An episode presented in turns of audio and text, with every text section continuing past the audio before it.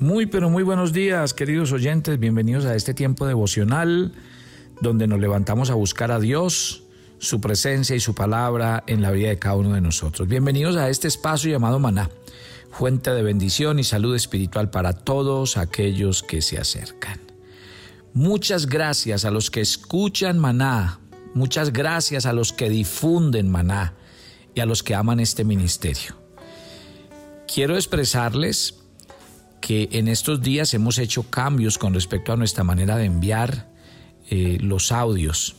¿Por qué? Porque queremos que sea de una manera más amplia. Usted hoy día puede descargar el devocional maná a través de YouTube. A partir de la hora cero de cada día, usted ya tiene en el canal de YouTube Devocional Maná a disposición el devocional. O sea que si usted vive en un país diferente, con un horario diferente, como en Europa, lo podrá tener desde la hora cero de cada día. Usted puede descargar el devocional por Spotify, a través de nuestras redes sociales. Usted puede tenerlo por muchos medios. Así que no es el audio de WhatsApp el único medio.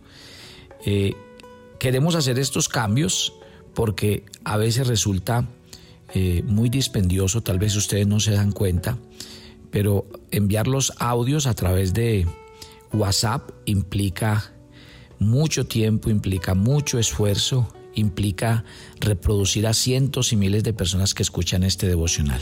Entonces no es que no lo vayamos a volver a enviar a través de los canales que siempre lo hemos enviado como el audio de WhatsApp, pero sí queremos que ustedes tengan más alternativas a través de la página web, a través de las redes sociales, a través de Spotify, a través de YouTube, de todos estos medios, ustedes puedan acceder y seguir compartiendo el devocional. Esto es y ha sido una bendición para muchas personas. Así que una vez más, gracias por oírnos. Y no solamente gracias por oírnos, sino por multiplicar este audio que eh, sigue sanando, restaurando, sigue llevando esperanza y sobre todo llevando alimento espiritual a cientos y vidas de personas alrededor del mundo. Así que les envío un abrazo a todos los oyentes de Maná. Les envío un abrazo grande a los que multiplican esto, porque sé que hay personas que multiplican a cientos y miles de personas más este audio. Vivimos muy agradecidos con Dios y a todos les envío un abrazo. Dios los bendiga. Sigan escuchando nuestro tiempo devocional y sigan difundiéndolo a través de los múltiples canales que cada día vamos a tener para todos ustedes. Estamos estudiando la vida de la iglesia normal y para eso estamos usando el ejemplo de Primera de Corintios. Les toqué en el día de ayer el tema de los cristianos a los que Pablo llama niños, los llama carnales, los llama eh, inmaduros y les dije que el reto que nosotros tenemos cada día es madurar. O sea, no podemos seguir siendo cristianos que a través de el tiempo, llevamos muchos años en la vida cristiana o en una iglesia y seguimos siendo niños espirituales. No podemos tolerarnos eso, porque obviamente lo que Dios demanda es que crezcamos en la fe.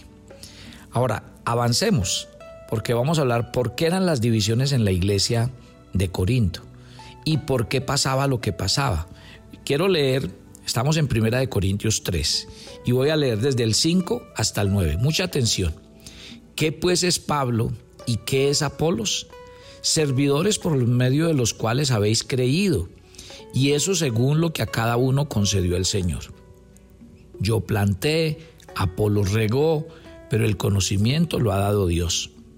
Así que ni el que planta es algo, ni el que riega, sino Dios que da el crecimiento.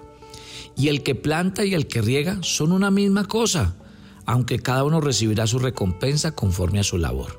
Porque nosotros somos colaboradores de Dios, vosotros sois labranza de Dios, edificio de Dios. Mire que Pablo es tremendamente contundente en estos versículos, tratándolos de explicar de que no se trata de personas, de que no es que uno sobresalga más que el otro, ni que uno valga más que el otro, ni que eh, las preferencias hacia ciertos pastores o personas que nos han ministrado generen entre nosotros división. Claro que no, porque estamos malinterpretando la palabra del Señor. Miren, déjenme les explico con detalle. El problema con el cual Pablo estaba enfrentando es un problema crítico en todas las iglesias. Miren, yo lo entiendo como pastor. Entiendo que cada creyente tiene a veces un ministro favorito, un pastor favorito. ¿Por qué? Porque tal vez ese pastor fue el que lo guió a los caminos del Señor. Otro porque dice, este pastor me llevó a un compromiso más profundo con Dios. Este pastor me ministró a mí y a mi familia en los momentos más críticos. Este pastor me llegó al corazón. Y claro, eso es obvio. Es obvio que entre nosotros los seres humanos, y en este caso en una iglesia, un, ministro o un, pastor que se compenetra más con la vida de una persona, ¿a qué está destinada? Pues a significar mucho para esas personas. Pero ojo con esto, no malinterpreten. Una cosa es que usted ame a un pastor, que tenga preferencia por él, pero ojo con esto, desde el punto de vista de la Biblia, los creyentes, aunque amemos un pastor y lo prefiramos, no podemos enfrentar a un ministro contra otro. No podemos exaltar a un pastor más que a otro. No podemos centrarnos en los dones de un pastor mientras ignoramos los de, los de los otros. O hablar más sobre un pastor y hacer más énfasis que él, que otra persona, o favorecerlo más que a otros, o formar, eh, digamos, grupos alrededor de él para menospreciar a otros. Ahí es donde cometemos el error y eso es lo que Pablo está tratando de explicar cuando dice, a ver, a ver, ¿por quiénes murió el Señor? ¿Ustedes creen que fue Pablo el que murió por ustedes, o fue Apolos, o fue Cefas? Claro que no. Y eso era lo que estaba pasando en Corinto y sé que puede pasar hoy día en muchas iglesias. ¿Por qué? Porque ellos trataban de determinar qué clase de ministro era mejor para ellos y para su iglesia. Las discusiones habían llegado a ser de tal forma que los hogares y las reuniones eh, obviamente habían perdido fuerza. Entonces, este pasaje que estamos leyendo nos proporciona una solución a, esos problemas de división que habían en, la, iglesia. Mire, ¿por qué? Porque miren el versículo 5. Mire que hay algo que debemos tener claro eh, nosotros al, interior de la iglesia. Uno, que los pastores, que los que ministran son servidores. O sea, no, no son eh, héroes, no, son servidores. Mire que el versículo 6 y 7 dice que los pastores no, somos nada comparados delante de Dios. Somos solamente un instrumento, no somos más. O sea que no estamos para hacer eh, ni para ocupar un lugar eh, especial, nada de eso. Y el versículo 8 dice que los pastores o los que ministran, todos somos una misma cosa, que todos somos iguales ante los ojos de Dios. Y que los ministros, dice el versículo 9, somos colaboradores de Dios. Mire qué belleza lo que nos lleva el apóstol Pablo con este pasaje.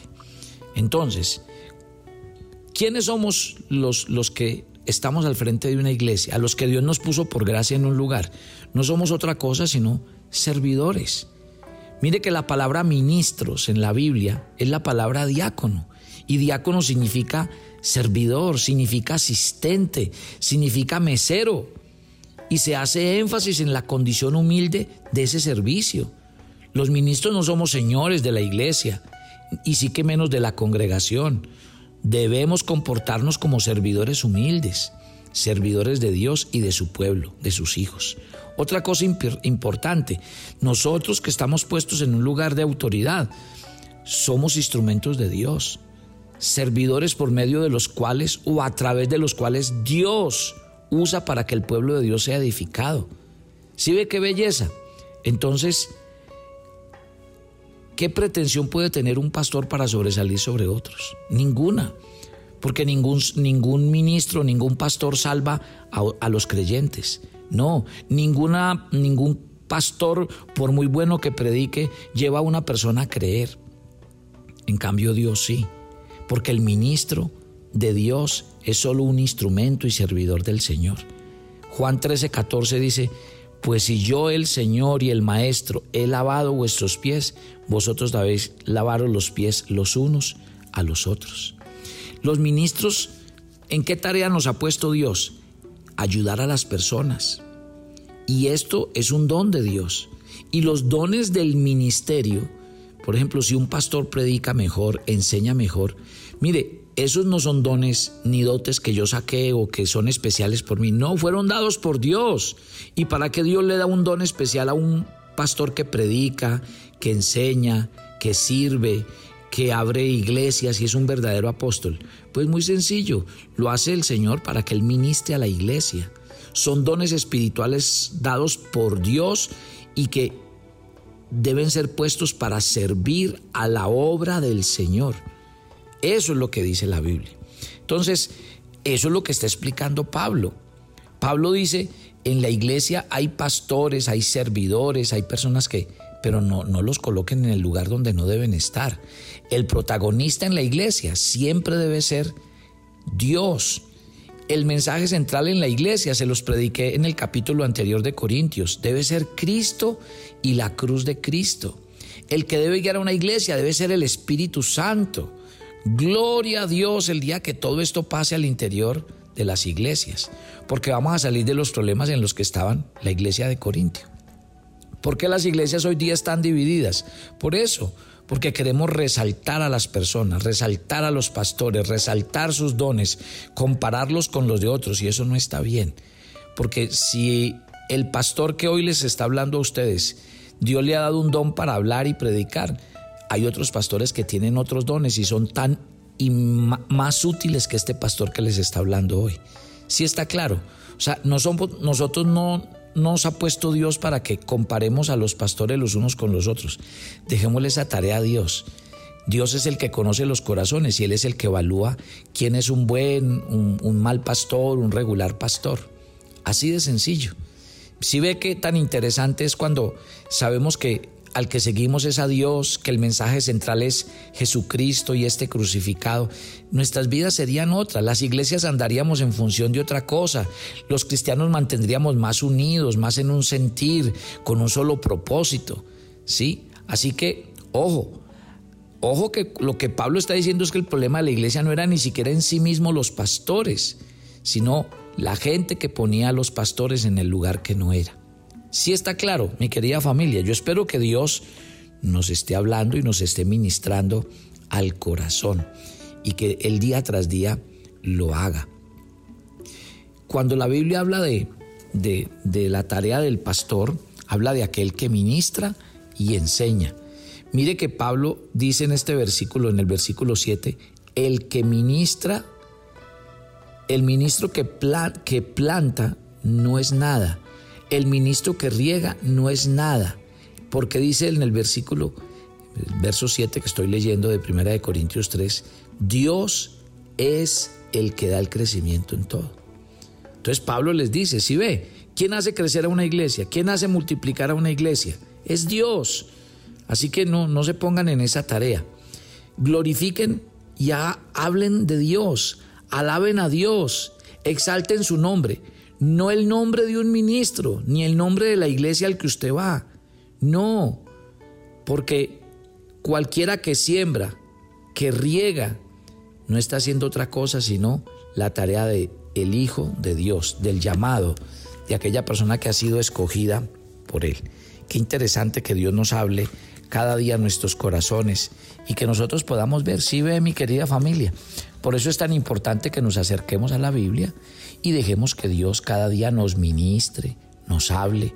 Por eso les digo a ustedes que cojan sus Biblias, leanlo. Por ejemplo, ahorita que estamos leyendo estos textos, esa es mi invitación.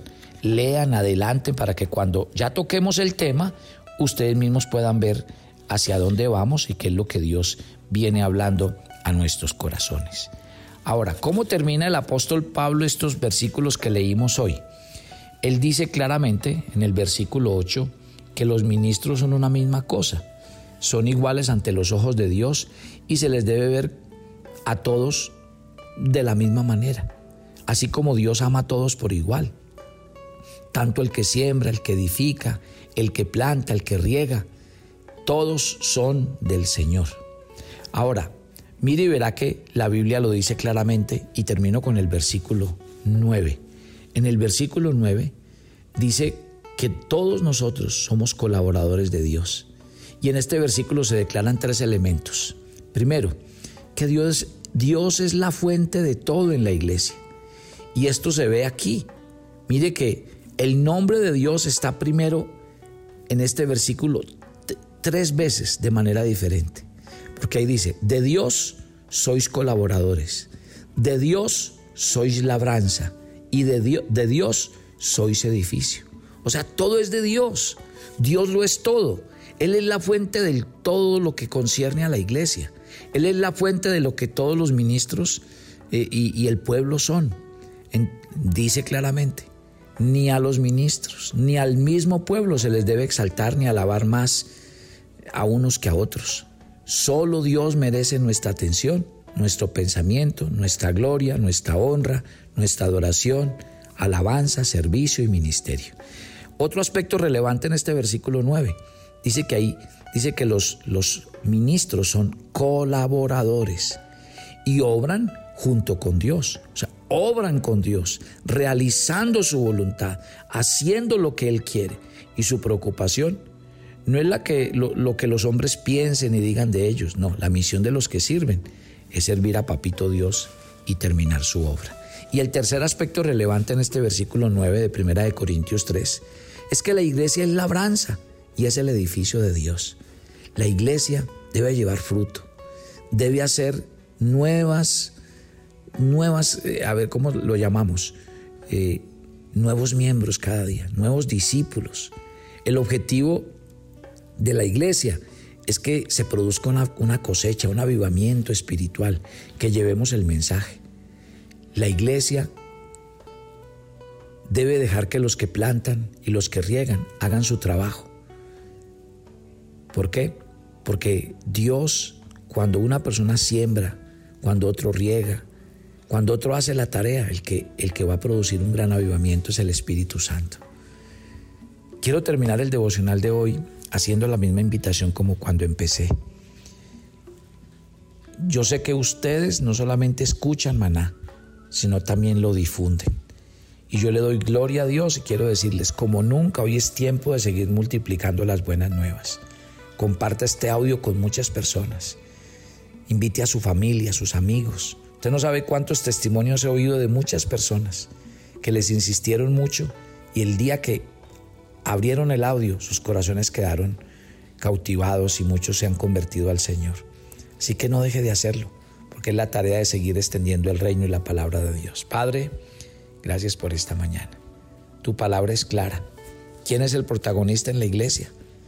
No es el que siembra, no es el que riega, porque nosotros somos colaboradores, somos labranza, somos edificio de Dios, pero la obra es de Dios. Y eso es lo que tenemos que exaltar. Tú no nos pusiste para exaltar a los hombres ni para comparar a los unos con los otros, quién es mejor, cuando realmente en tu presencia todos somos iguales y nos amas a todos por igual. Yo te pido en el nombre de Jesús que esta madurez espiritual que nos dan las escrituras nos ayuden a que nuestras iglesias sean más estables, más unidas, a que tengamos mayor gratitud por los pastores que tú has puesto delante de nosotros, a que tengamos eh, mayor apoyo hacia ellos, a que le respaldemos. Y en vez de estar comparando o criticando la obra de Dios, es involucrarnos para convertirnos todos en servidores, en ministros, porque los que ministramos la palabra de Dios no somos otra cosa sino colaboradores en la gran tarea de, edificar esta iglesia del Señor. Dios los bendiga. Dios los bendiga a los que escuchan maná, Dios bendiga a los que multiplican maná, a los que comparten este mensaje y que Dios nos permita seguir llegando a muchos corazones. Dios los bendiga y los espero mañana. Bendiciones para todos.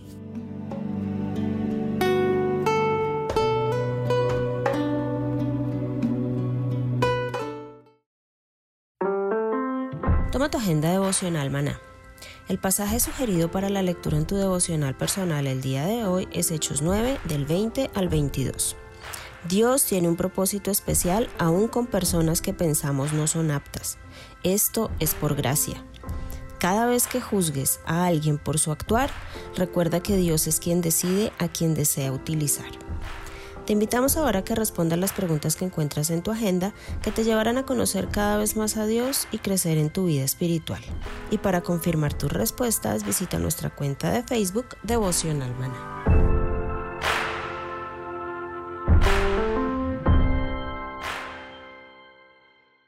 ¿Quieres enterarte de nuestros temas, reuniones y devocionales? Suscríbete a nuestro canal de YouTube Devocional Maná y da clic en la campanita de cualquiera de nuestros videos para activar el recordatorio. Todos los miércoles a las 7 de la noche tenemos una invitación para las mujeres que quieren conocer más a Dios. Conéctate por nuestro canal de YouTube Devocional Maná. Te esperamos.